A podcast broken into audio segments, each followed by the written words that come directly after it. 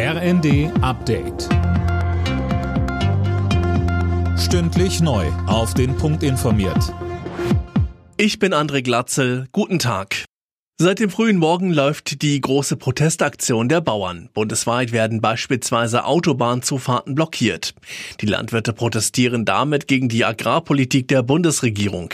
NRW-Ministerpräsident Hendrik Wüst hat sich dafür ausgesprochen, die Kürzungen beim Agrardiesel und der Kfz-Steuer komplett zurückzunehmen.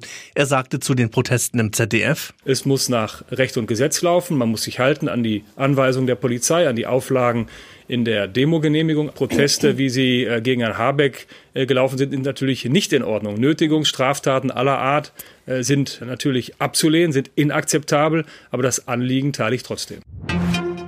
Die Deutsche Bahn will den anstehenden Streik der Lokführergewerkschaft GDL juristisch verhindern. Das Unternehmen hat einen entsprechenden Eilantrag beim Arbeitsgericht Frankfurt eingereicht. Die GDL will ab übermorgen fast drei Tage lang streiken. Außenministerin Baerbock hat zum Start ihrer Nahostreise Israel aufgefordert, mehr Rücksicht auf die Menschen im Gazastreifen zu nehmen. Israel habe das Recht und die Pflicht, sich gegen Terror zu verteidigen, müsse bei Militäraktionen aber Zivilisten viel besser schützen. Weiter sagte sie, Das Leid so vieler unschuldiger Beteiligter kann so nicht weitergehen. Wir brauchen eine weniger intensive Operationsführung. Über die Hälfte der Häuser im Norden von Gaza sind beschädigt oder zerstört.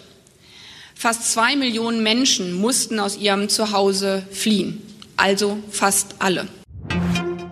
Erfolgreicher Start für die erste Mondrakete eines Privatunternehmens. Vom Weltraumbahnhof Cape Canaveral ist am Morgen die Rakete mit dem Mondlandemodul der Firma Astrobotics losgeflogen. Die Landung auf dem Erdtrabanten ist für Ende Februar geplant. Alle Nachrichten auf rnd.de